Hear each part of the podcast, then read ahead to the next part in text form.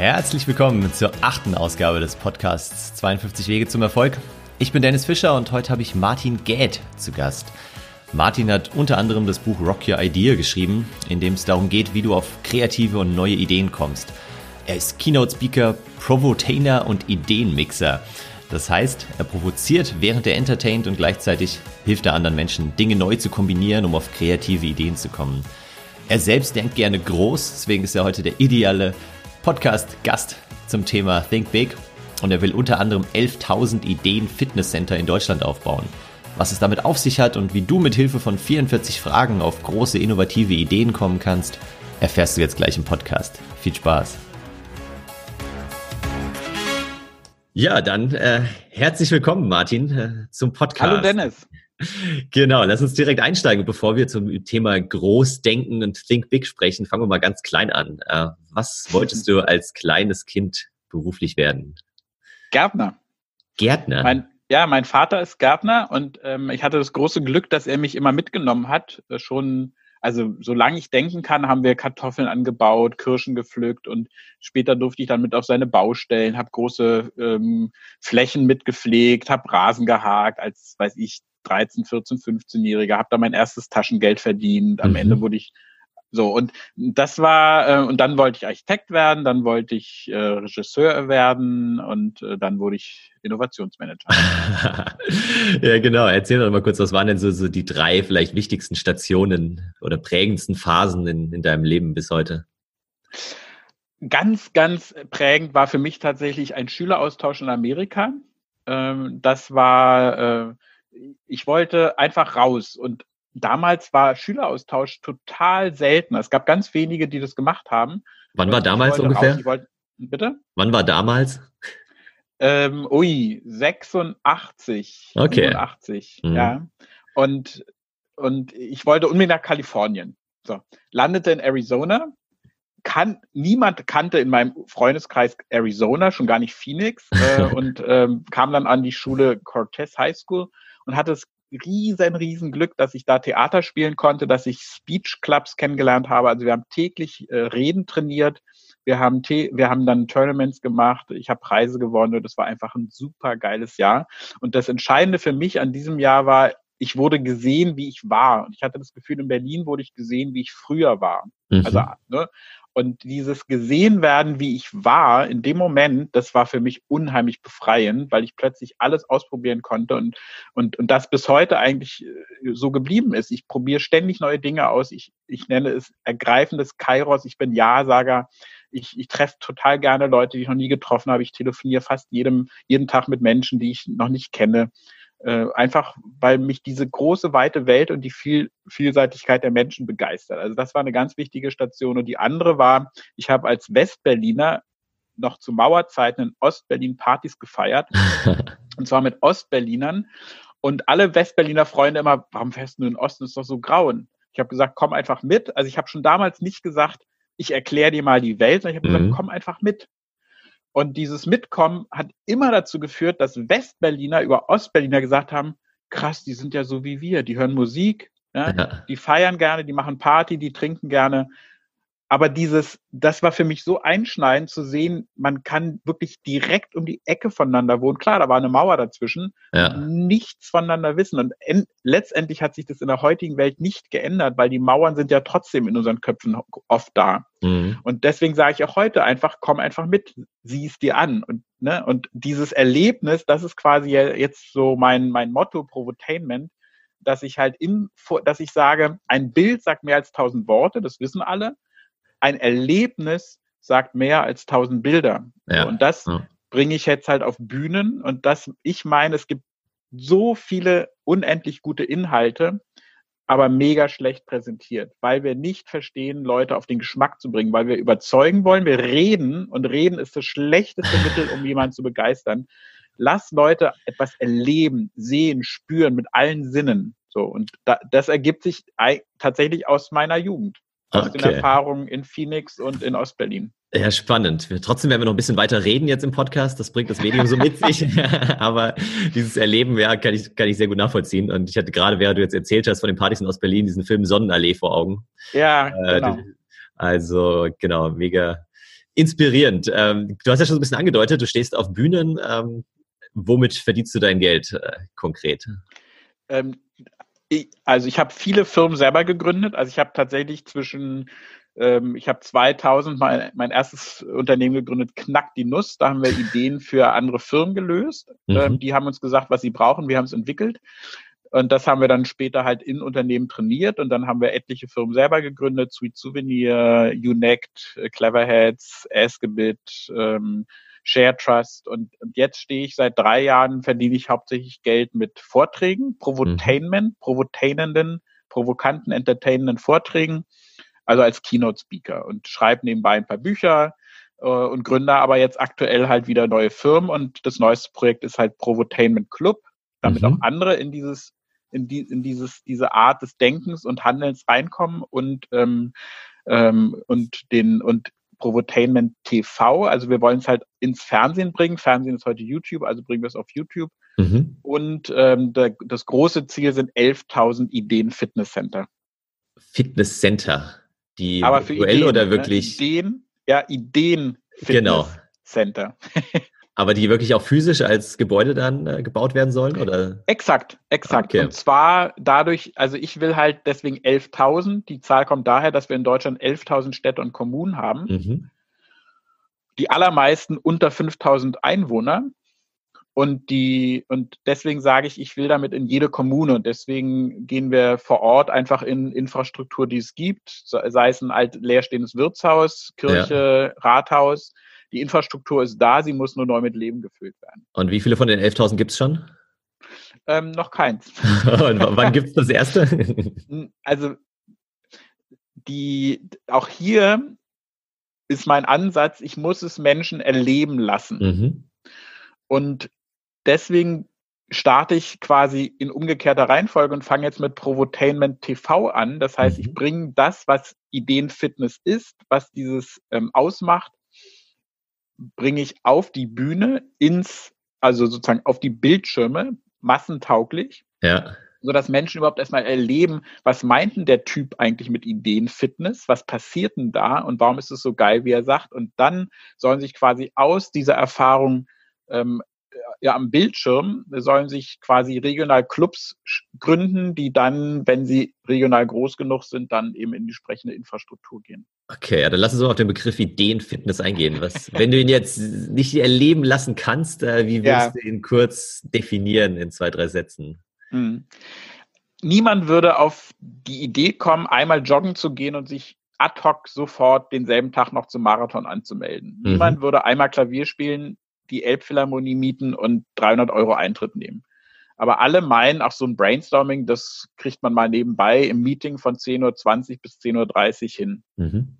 Und das, und deswegen sind auch so viele frustriert von Brainstormings, weil A, es nicht professionalisiert wird und Ideenfitness heißt, ich professionalisiere die, das Generieren von Ideen und dann auch das Aus Umsetzen von Ideen. Ja. Und ähm, Ideen ist nichts anderes als, ich nehme zwei Zutaten, ich mixe sie, ich nehme zwei Zutaten, die noch niemand gemixt hat. Zum Beispiel hänge ich einen Porsche an Kran ja, und bekomme dadurch, das hat eine Firma gemacht, zwei Wochen lang deutschlandweit in allen Medien Aufmerksamkeit. Ja, Porsche ja. bekannt, Kran bekannt, Porsche am Kran unbekannt. Das ist Ideenmixen. Ich nehme Dinge, die es noch nicht, die noch niemand gemixt hat zum Beispiel saubere Luft ohne Rußpartikel. Kann sich heute keiner vorstellen. Ja, ist wahrscheinlich der größte Überträger von Co den Coronaviren. Mhm. Wie wäre es denn mal eine, eine, Stadt ohne Rußpartikel? Ja, geil. Ja, also ich glaube tatsächlich, in 50 Jahren gucken die Leute zurück und sagen, so wie wir heute zurückgucken und sagen, wie die sind mit Pferdekutschen, war das rückständig. Und in 50 Jahren werden die Leute zurückgucken und sagen, die hatten Rußpartikel in der Luft, waren die nicht gaga? Ja? ja? Also das heißt, ähm, es sind ja immer Dinge, die wir uns nicht vorstellen können. Und Ideenfitness durch ganz, ganz handfeste, einfache Übungen wie dreh das, dreh mal was um. Ersetze ein Teil. Ja, es gibt ähm, ein, ein, ein, ein, ein Nagel einer Firma, also Nagel klingt jetzt banal, das war eine 20-jährige Forschung und mhm. Entwicklung. Ein, ein Tool, sage ich jetzt einfach mal, ein Tool, das ermöglicht, dass Fahrzeuge, also ein klassisches Auto, 120 Kilo an Gewicht einspart. Okay. Das ist Ersetzen. Ja? Oder ähm, wenn du, es gibt einen ein Kunststoff, der ist, äh, der wird auf eine bestimmte Art und Weise gedruckt, 3D-Druck, der ist zehnmal stabiler als Stahl ja, und, und leichter. Ja, ja, ja. Und, und so, egal wo du hinguckst, du findest sowohl bei, bei, bei Materialien als auch bei technologischen Innovationen, du siehst immer, es werden Dinge ersetzt und dadurch wird es neu, leichter, kleiner. Oder du kannst Dinge verkleinern. Ja, früher hattest du eine LP, dann hattest du einen Walkman, du hattest dann eine, eine, eine CD und heute hast du halt einfach dein, dein Telefon, ja. Ja, genau. Dein Smartphone. Jetzt sind wir wieder bei. Verkleinern. Ja, genau. Das sind Übungen, wenn du das täglich trainierst, stell jeden Tag 44 Fragen. Wenn du in der Kasse stehst, in einer langen Schlange, stell 44 Fragen. Wenn du im Stau stehst, stell 44 Fragen. Wenn du das konsequent machst, immer dann, wenn du Zeit hast, wenn du eh wartest, 44 Fragen über irgendwas zu stellen, den Baum, den Tisch, den Stuhl, ja. das, ja, dann stellst du in sieben Jahren eine Million Fragen und das ist Ideenfitness. Ja, spannend. Waren jetzt nicht ganz zwei Sätze, aber interessanter Punkt. Und wie kommst du auf die 44 Fragen? Äh, das ist wiederum meine Trainingserfahrung. Also ich trainiere ja seit bestimmt eigentlich 30 Jahren, trainiere ich mit Leuten mhm. Ideenfitness. Und, ähm, und 44 Fragen, ich sage dann immer, ihr habt neuneinhalb Minuten Zeit, stellt 44 Fragen. Und alle stellen mehr als 10. Die meisten, sage ich mal, so 18, 23, 27. Manche schaffen tatsächlich 44. Das ist aber gar nicht das Entscheidende. Das Entscheidende ist, sich nicht selber zu begrenzen. Ja, ja ich schreibe mal zehn Fragen auf, weil die ersten zehn Fragen sind meistens die langweiligen, das sind die, die ich immer stelle. Spannend wird es ab 17, 25 oder 33. Sehr interessant. Jetzt kommen wir nämlich genau zu dem Thema des äh, Podcasts Think Big, sich nicht selber zu begrenzen und ja. äh, genau groß zu denken. Was, was heißt denn für dich groß zu denken? Was verbindest du damit spontan? Spontan 11.000 Ideen Fitnesscenter. ja, das kann man, kann man so sagen. Ja. Also, weil es ist groß, ja, und gleichzeitig ist es aber auch realistisch, wenn man sich anguckt, dass es vor 10, 20 Jahren gab es relativ wenig Fitnesscenter, so mhm. Fitnessstudios. Diese ganzen Ketten sind ja erst in den letzten 10, 20 Jahren gewachsen und es kommen immer wieder neue dazu die auch immer noch wachsen. Wir haben ungefähr 10, 11 Millionen Menschen, die Mitglieder in, in, in Fitnessclubs äh, sind. Warum soll es nicht in zehn Jahren 11 Millionen Deutsche geben, die in Ideenfitnessclubs ja, Äh, Mitglied sind?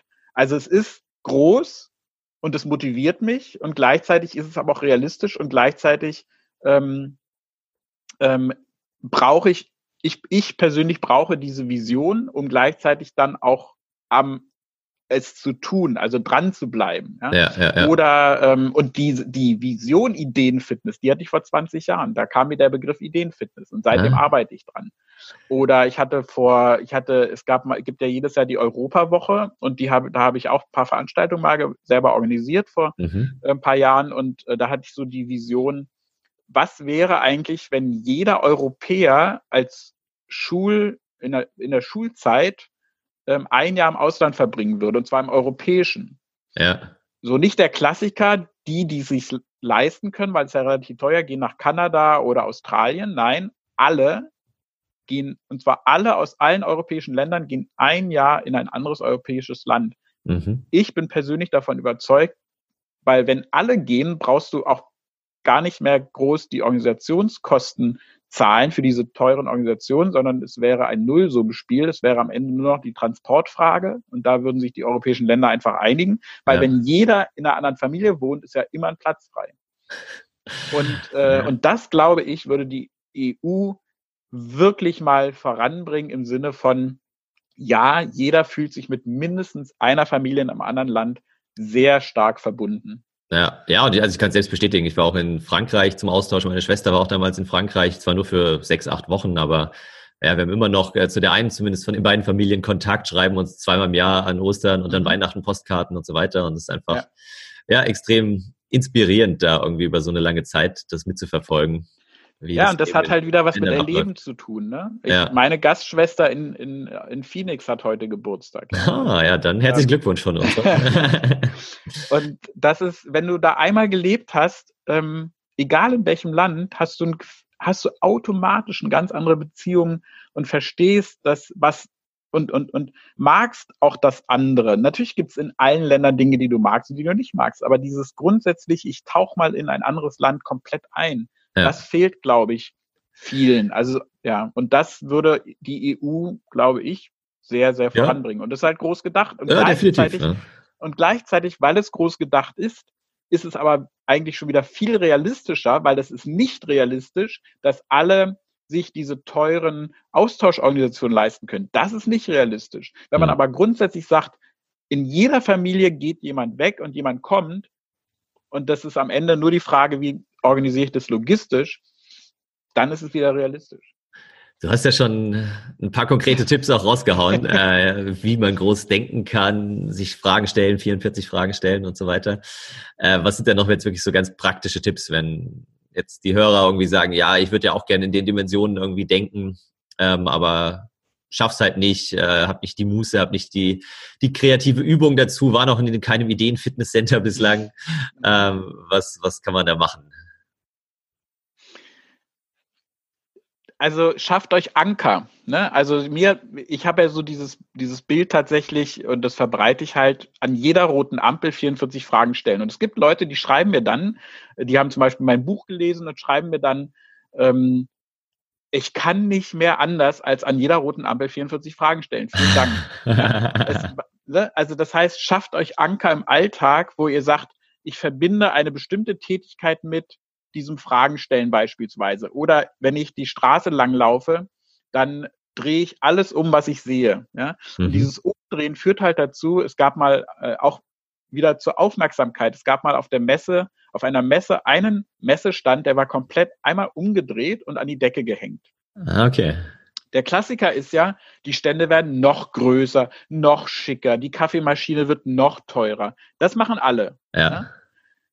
die haben einfach den, das simpelste Design genommen, den einmal umgedreht und alle sind stehen geblieben, weil sie verwirrt waren. Was ist ja anders? Irgendwas ist ja anders. Ja? Und in dem Moment, wo sie stehen geblieben sind, um zu gucken, wurden sie angequatscht vom Standpersonal. Mhm. Ja?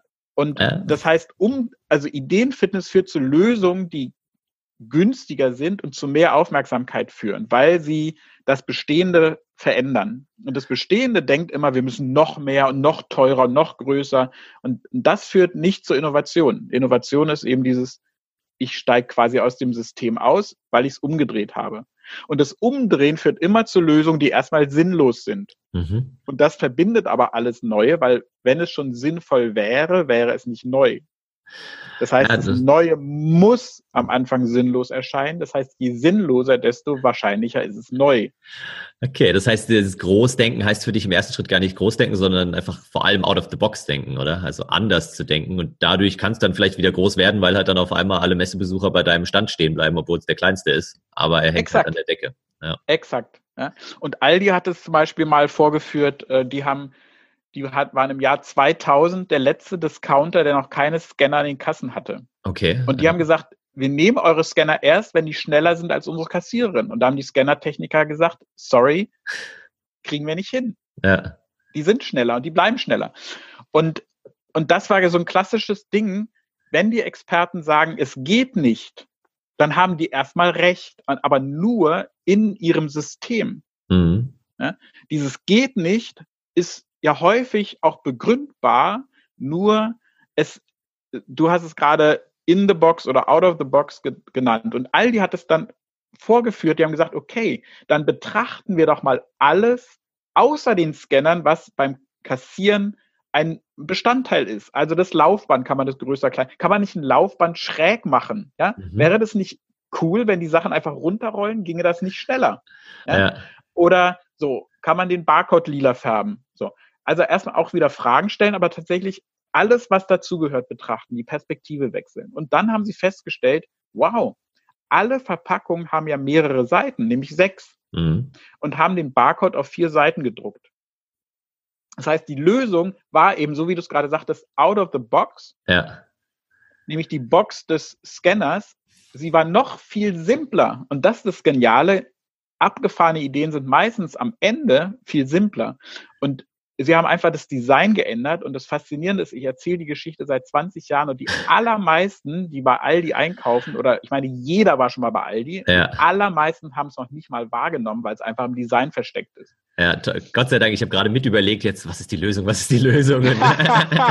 ich hatte dann auch die Barcodes im Kopf, ähm, aber ja, es stimmt, also man achtet sonst nicht mehr drauf. Und, und, und das, der Clou ist, weil du es gerade sagtest, es wird dann am Ende viel größer. Ja. Der Clou ist, bei Milliarden von Produkten ist das der entscheidende Zeitvorteil. Aldi hat natürlich jetzt auch Scanner seit 20 Jahren, aber der Vorteil war, dass sie, egal wie rum das Produkt liegt, ist es immer richtig rum und wenn mhm. ein Barcode nicht geht, gehen drei andere. Und das war der Riesenunterschied. Ja, also fast ein Jahrzehnt war Aldi der Einzige, dann haben es immer mehr kopiert. Ja. Aber das hat den entscheidenden Unterschied gebracht. Ja, in deinem Buch Rock Your Idea äh, fällt mir gerade ein, hast du ja auch geschrieben, man sollte ehemalige Strafgefangene für sein Unternehmen einstellen, oder? Habe ich das richtig in Erinnerung? Ja, das hatten, das hat ein Unternehmen tatsächlich gemacht, weil sie gesagt haben, die, die haben halt wirklich etwas, die haben Regeln gebrochen. Mhm. Ja? Und wir reden immer vom Regeln brechen, nur wer ist denn bereit dazu? Ja. Also wer, wer ist wirklich Experte im Regelnbrechen? Und da hat dieses Unternehmen gesagt, doch eigentlich Strafgefangene. ja, die haben bewiesen, dass sie mal eine Regel gebrochen haben. Ja. Ja, gespannt. Dann also muss ich als Unternehmen halt immer entscheiden. Ne? Ich, ich, bin, ich bin überhaupt kein Befürworter zu sagen, alle Unternehmen müssen jetzt Querdenker einstellen. Mhm. Ich glaube, ein Unternehmen muss sich entscheiden, und, und nicht nur ein Unternehmen, also auch jede Organisation, jeder Verein, jeder Stifter muss entscheiden, will ich im Mainstream mit dem, was ich gerade an, an, an Standardprodukten und Angeboten habe, einfach weiter erfolgreich sein, dann sollte ich keine Querdenker einstellen. Wenn ich aber will, dass ich meine, mein Produktangebot, mein, mein Prozess, meine Prozesse wirklich verändere, dann brauche ich die Querdenker. Ja? Ja. Und es gibt wenige Organisationen, die beides können, weil sie es nicht trennen. Also man muss tatsächlich, glaube ich, im Unternehmen sagen, entweder fokussiere ich mich nur auf den Jetzt-Erfolg oder ich fokussiere mich nur auf den zukünftigen Erfolg, wie Startups, oder ich mache beides, aber dann muss ich die Prozesse vernünftig voneinander trennen. Mhm. Ja, groß denken äh, führt aber auch häufig dazu, so meiner Erfahrung nach, auch meiner eigenen persönlichen Erfahrung danach, dass man sich dann zwar irgendwie große Ziele setzt, aber dann halt doch nicht ins Handeln kommt. Äh, wahrscheinlich kennst du das auch, weil man gar nicht weiß, wo soll ich jetzt anfangen und der Berg dann irgendwie auf einmal so riesig ist, vor dem man steht mhm. und dann lässt man es lieber und äh, ja, rennt zwar immer rum und sagt, man hat große Ziele, aber eigentlich hat man noch nicht mal einen Schritt getan, um die auch zu erreichen. Was hast du da für Tipps? Äh, wie, ja. wie kann man da loslegen? Wie kann man auch wirklich anfangen, dann zu handeln? Ja, das ist der Klassiker, ne? Also ich, ich äh, bei allen Leuten, die ich trainiere, sage ich so, und jetzt mal dir das mal als Treppen, ja? Also wirklich so wie Treppenstufen, mhm. ja? Wie kommst du zu deiner Vision? Und dann malen die irgendwie, ja, also im ersten Schritt mache ich das und da gewinne ich tausend, äh, keine Ahnung, Zahlen Kunden. Ja. So, sage ich, okay, wunderbar. Jetzt mal bitte 1000 Stufen. Ja? Und fange dann mit dem ersten Kunden an. Mhm. Und wenn du den ersten Kunden hast, dann kannst du das feiern, dann hast du ein Erfolgserlebnis und du weißt sogar schon, wie das geht. Und insofern, und, und das kannst du jetzt übertragen auf alles. Ich sag, ich sag immer, malt euch das als Stufen und dann brecht die Stufen weiter runter. Ja, klassisch Ziele, Meilensteine. Ich nenne es halt dann eher Stufen, weil ich das halt sozusagen bildlich veranschauliche und sage, guck mal, die Stufe ist viel zu hoch, da kommst du nie hoch. Ja. Mach kleinere Stufen. Ja? Und, und, und das, dieses Bild, das verstehen die Leute und können es dann auch anwenden und sagen dann immer wieder, klasse, ich habe jetzt schon drei Stufen erreicht. Klar, die große Stufe habe ich noch nicht erreicht, aber drei Stufen bin ich jetzt schon gegangen. Und das ist absolut essentiell, so wie du es gerade beschrieben hast, um große Ziele zu erreichen. Die großen Ziele sind für mich die Vision, um, um mich zu motivieren. Und die kleinen Schritte sind das, was ich tagtäglich tue, um dahin zu kommen. Ja. Noch, ja, das, das gefällt mir. Also gerade diese Stufen, äh, dieses Bild und ich glaube auch wirklich das Bild, ja, also dass man es wirklich aufmalt, äh, genau. vielleicht sogar tausend Stufen aufmalt, braucht man ein bisschen Platz, aber äh, ja. dann weiß man, wie viel Arbeit das alleine ist und ähm, die dann auch noch zu gehen, die Stufen ist nochmal deutlich mehr Arbeit. Von daher finde ich das sehr cool. Jetzt haben wir ja schon über viel Positives gesprochen, auch so die, die Höhepunkte so ein bisschen aus deinem Leben was war denn, wenn du jetzt so zurückblickst, so eine Situation, wo du auch top motiviert warst, wo du eine große Vision hattest, wo du aber echt irgendwie, weiß ich, es nicht geschafft hast, loszulegen, äh, warum auch immer, da wollen wir jetzt dann drüber sprechen. Na, das war gar nicht so das Problem. Also das ist überhaupt nicht mein Problem. Ich lege immer los. Mhm, okay. Ich hatte die Vision, ich will den Arbeitsmarkt revolutionieren. ja. Und wie? Weil das aktuelle Modell ist halt Job, ich nenne es die Joblotterie. Ja? 2500 Stellenbörsen. Mhm. Dies, der, die absolute Mehrheit der Unternehmen schaltet weiterhin nur Stellenanzeigen als Maßnahme ja. und erwartet dann das top motivierte, also A nenne ich das schizophren, weil sie stellen langweilige, standardisierte Stellenanzeigen und erwarten hochmotivierte Bewerber. Das ist schon mal schizophren. Und dann realisieren die meisten nicht, dass es ein absoluter Zufallstreffer ist, wenn ein, eine Bewerberin oder ein Bewerber in einer der 2500 Stellenbörsen zufällig auf dessen Stelle stößt. So. Mhm. Also habe ich gesagt, das muss sinnvoller gehen, das muss effizienter gehen, das muss anders gehen, das muss spaßvoller gehen. Warum macht man nicht mal Jobpartys? Ähm, so, ähm, und dann habe ich das Unternehmen UNEC gegründet. Äh, wir haben ähm, 30.000 Schülerinnen und Schüler gehabt, die Ausbildungsplätze gesucht haben und haben angeboten, Unternehmen, wir schlagen euch die sieben passendsten vor. Wir hatten also einen Algorithmus geschaffen, schon 2007. Wir waren, glaube ich, die ersten in Deutschland, die da wirklich schon funktionierenden Algorithmus geschaffen hatten. Okay. Nur die Unternehmen wollten es nicht. Aha. Ja? ja. Die Unternehmen haben gesagt, Ah, ne, die haben nach außen immer gesagt, wir haben Fachkräftemangel, wir haben Azubi-Mangel. Wenn wir sie dann konkret darauf angesprochen haben, ja, fragen Sie mal im halben Jahr wieder. Ne, so. Mhm. Und äh, dann ist das Unternehmen insolvent gegangen. Dann hatten wir Cleverheads als Plattform, wo Unternehmen, es, du hast einfach, du hast ja rein statistisch heute nicht weniger Bewerber als früher, sondern mehr. Also 45 Millionen Erwerbstätige und immer mehr Bewerberinnen und Bewerber. Mhm. Das ist Fakt, das ist, das ist Statistisches Bundesamt. Nur die verteilen sich halt unterschiedlich. Die Großen kriegen immer mehr Bewerbungen, die Kleinen immer weniger. Das ist ja. ein Verteilungsproblem. Das ist kein Problem, ob es Leute gibt oder nicht. Und es ist natürlich ein Problem der Unternehmenskultur und der Sichtbarkeit. So. Dann haben wir gesagt, das ist doch richtig mega geil, wenn in einer Region ein Elektriker zehn Bewerbungen bekommt, weil er sichtbarer ist und den besten, für sich besten nimmt er und die anderen guten, ob jetzt noch drei, vier andere super Top-Kandidaten dabei sind, die empfiehlt er auf einer regionalen Plattform an die anderen Unternehmen, die dann easy auf Elektriker zugreifen können. Mhm, mh. Woran ist es gescheitert? Ja, dann geht er ja zur Konkurrenz. Dann haben wir gesagt, ja, aber Sie haben doch den Besten schon für sich ausgewählt und den anderen gerade abgesagt. Stimmt. ja, nee, machen wir trotzdem nicht. Okay. Ja? Aber was, was waren jetzt so ähm, deine Learnings aus den beiden Fehlschlägen quasi? Was hast du da für dich mitgenommen? Das, also, wir haben ja mega, wir haben viele Preise gewonnen, wir wurden ausgezeichnet, wir haben große Investments dafür bekommen. Mhm. Ähm, das heißt, mein Learning ist, du weißt es nie. Ja. ja. du, du, du kannst nur machen, machen, machen, ausprobieren. Ich nenne es ja immer gerne mixen, Ideen mixen, mhm. ausprobieren. Also wirklich wie trinken, du mixt einen Cocktail, du probierst. So, dann schmeckt er, schmeckt er nicht, dann probierst du weiter. Und so ist für mich das quasi eine Ideenreise. Ich reise von Idee zu Idee, von Umsetzung zu Umsetzung. Und, ähm, und es ist wie wenn, ich wäre mal einen Cocktailmixer gefragt, wie hast du, wir haben, das war der beste Cocktail, den wir in unserem Leben getrunken haben. Wir haben den Barkeeper gefragt, wie hast du den gemixt? Hat er gesagt, ist doch ganz einfach. Ich habe 100 gemixt und den besten trinkst du gerade.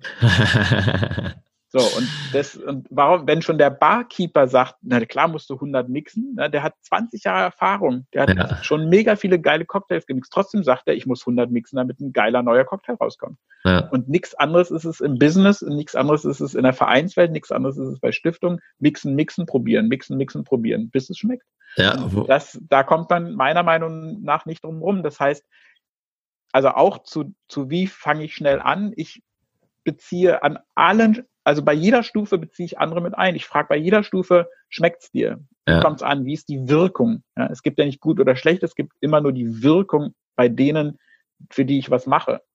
Und, und das kann man testen. Das kann man heute einfacher denn je abfragen über WhatsApp-Gruppen, über Facebook, Twitter, Instagram. Ich nutze alle Plattformen auch, um Produkte, um Angebote zu testen. Ja, genau. So bin ich auch mit meinem Podcast gestartet vor zwei Jahren. Da habe ich ein paar Folgen aufgenommen, einfach per WhatsApp an, ich glaube, 80, 90 äh, da haben wir uns meine Leser geschickt, die dann auch Hörer werden wollten und auch das Feedback mhm. war gut. Aber dann habe ich halt auch erst gesagt, ja, Äh, ich habe so viele andere Projekte, eigenes Buch und äh, Blog und Newsletter und so weiter und habe dann erst bei dem Podcast aufs Eis gelegt und jetzt äh, wurde er wiederbelebt. Also von daher, ja, mixen, mixen. Aber du hattest eben schon die Resonanz im Rücken, zu genau. sagen, mach es, wir wollen. Ja, genau. Ja. und also, das war schon mal sehr ermutigend. Deswegen äh, habe ich mich auch jetzt dazu dann entschlossen, ihn wieder zu starten oder ja, neu zu starten sozusagen. Ja, wir sind auch fast. Das ist ganz, Entschuldigung, das ist ja, ganz gerne. entscheidend bei diesem kleine Schritte. Nicht zu lange für sich überlegen, weil im Kopf, wir denken immer, wir brauchen die perfekte Idee im Kopf. Das gibt's aber nicht. Mhm. Das, was aus dem Kopf kommt, ist wie ein Baby. Das hat Talente und dann muss ich es anderen zeigen, muss es füttern, äh, wickeln und vor allen Dingen aber im Dialog mit anderen treten, wie findet ihr meine Idee? Wie kommt die an? Wie wirkt sie? So. Und das ist, Ideenentwicklung ist ein permanenter Kommunikationsprozess mit anderen. Ja. ja. Und das ist, das vergessen viele. Die denken, eine Idee muss perfekt aus dem Kopf kommen. Das kenne ich nicht. Das gibt es meiner Meinung nach. ja, da habe ich auch lange drauf gewartet, dass ich morgens irgendwann aufwache und dann so das neue Facebook im Kopf habe. Aber ich bin genau zwei Jahre lang jeden Morgen aufgewacht und hatte nicht viel im Kopf oder andere Dinge. Also, nee, das, das kann ich echt bestätigen. Und äh, ja, sind wir schon jetzt fast am Ende angelangt. Ich habe noch so ein paar abschließende Fragen mit äh, der Bitte um eine äh, wirklich ganz kurze Antwort auf jede Frage. Und äh, wenn dir nichts einfällt, sag einfach weiter, dann stelle ich die nächste Frage, ist auch überhaupt kein Problem. Hast du noch irgendwie eine App oder ein Internet-Tool oder irgendwas, was du meinen Hörern empfehlen kannst, jetzt in, um das ganze Thema herum? Na, das ist jetzt wahrscheinlich gar nicht so überraschend. Ich nutze, mein Haupttool ist tatsächlich Twitter. Und zwar, weil ich am schnellsten ganz diverse Meinungen kriege und weil ich auch ganz schnell Leute über Direct Messages äh, anschreiben kann und ihnen einfach Fragen stellen kann zu ihrem Angebot, zu ihrer Person, zu ihrer Meinung. Das ist für mich so das Haupttool, um an diverse Menschen und Meinungen zu kommen. Mhm. Welches Buch hat dich äh, in deinem Leben so am meisten geprägt? Oder gibt es da irgendeins, was dir spontan einfällt? The Art of Innovation Mhm. Von, wer ist nochmal der Autor? Autor weiß ich jetzt gerade gar nicht. Das ist, beschreibt die ähm, Geschichte von IDEO, die quasi ja, ah, ja die sind, okay. die Design Thinking in die Welt gebracht haben. Genau, Wobei, und, und ne, da geht es halt ganz viel um tatsächlich um das, was ich das A und O nenne, um krasse Analyse, um herausfordernde Aufgabenstellungen und um offene Prozesse. Und die waren die ersten, die mich auf diesen Pfad gebracht haben, zu sagen, nur Offenheit bringt nichts, aber nur Analyse bringt auch nichts. Du brauchst beides. Und die ja. haben es halt gezeigt an einem Prototypen, den sie dann in einer Woche entwickelt haben. Und die waren, das war vor 20 Jahren für mich so, also genau dieses Ding, Analyse und Offenheit, du brauchst beides. Du brauchst A und O und du ja. brauchst ganz schnelle Prototypen. Und das hat mir ganz viele Augen geöffnet. Cool. Gibt es einen Ratschlag, den du erhalten hast in deinem Leben, wo du sagst, das war der beste Tipp? Ähm, ja, sogar zwei. Also mir hat mal, ich habe mal zu Weihnachten, habe ich, ich habe früher als, als Schüler Zeitung ausgetragen und ich habe dann immer allen Leuten, das war dann auch Weihnachten, mussten wir damals noch Zeitung austragen mhm. und äh, ich habe dann allen Leuten immer ganz fröhlich frohe Weihnachten so, und manche haben ganz fröhlich reagiert und manche nicht. Manche waren irgendwie so trotzdem griesgrämig. Und dann habe ich zu meinem Onkel gesagt, die sind blöd. Und dann hat er gesagt, dann hat er gesagt, warum, warum grüßt du sie? Also warum wünschst du ihnen frohe Weihnachten? Damit sie dir antworten oder weil du ihnen wirklich frohe Weihnachten wünschst? Mhm. Und das war so krass, ja, er hat recht. Ne? Es geht gar nicht darum, was zurückkommt in erster Linie, sondern wenn ich ihnen was wünsche, dann wünsche ich es ihnen einfach. Ja. ja. Und äh, wir hatten mal eine ganz krasse Situation, wo wir eine ganz, ganz, wir hatten die größte Jugendarbeit in Berlin aufgebaut und wurden dann äh, rausgekickt aus, aus, ich sag mal, Intrigen und Neid und internen Konflikten bei unseren Kooperationspartnern. Ähm, und dann hat, und wir haben dann angefangen und auch über die zu lästern. Und dann hat ein Fahrer zu mir gesagt, werdet nicht wie sie. Mhm. Ja? Achtet sie trotzdem, behandelt sie trotzdem mit Respekt. Sie haben ihre Gründe. Es ist nicht nachvollziehbar, es ist irrational, aber behandelt sie mit Respekt, werdet nicht wie sie. Und das, diese beiden Dinge prägen mich bis heute. Ja, das ist schön. Das ist ein perfektes Schlusswort. Vielleicht noch zum, zum Abschluss, wo können denn die Hörer mit dir am besten Kontakt aufnehmen. Ja, natürlich über deinen Provotainment Club, vermute ich. Wo genau, provotainment.de slash mhm. Club oder provotainment.de slash TV.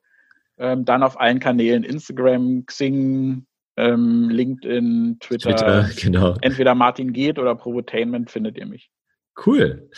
Ja, vielen, vielen Dank. Äh, der Abschluss gehört dir. Falls du noch einen letzten Satz, ein letztes Wort an die Hörer richten willst, dann Sehr äh, gerne. überlasse ich dir das Wort und ich bin erstmal fertig. Vielen Dank, hat echt Spaß gemacht. Wenn ihr Schmetterlinge wollt, tretet nicht auf Raupen. Wenn ihr Schmetterlinge wollt, tretet nicht auf Raupen. Super schönes Schlusswort von Martin, weil auch große Ideen fangen mal klein an und müssen dann langsam wachsen. Das Wichtigste dabei, neben dem Querdenken, ist aber das Loslegen, das ins Handeln kommen. Und deswegen würde ich dir jetzt empfehlen, stell dir doch einfach mal die 44 Fragen und beobachte, was sich in deinem Denken verändert bis nächste Woche. Im nächsten Podcast geht es dann um das Thema, was Martin angesprochen hat, nämlich über deine Ideen sprechen. Also dir Feedback holen von anderen und genau darüber würde ich mich auch freuen, wenn du mir mal Feedback gibst zum Podcast, was gefällt dir gut, was wünschst du dir noch mehr, was würdest du verbessern und natürlich, wenn du den Podcast weiterempfiehlst, darüber freue ich mich auch immer. In dem Sinne, bis nächste Woche, mach's gut und bleib inspiriert.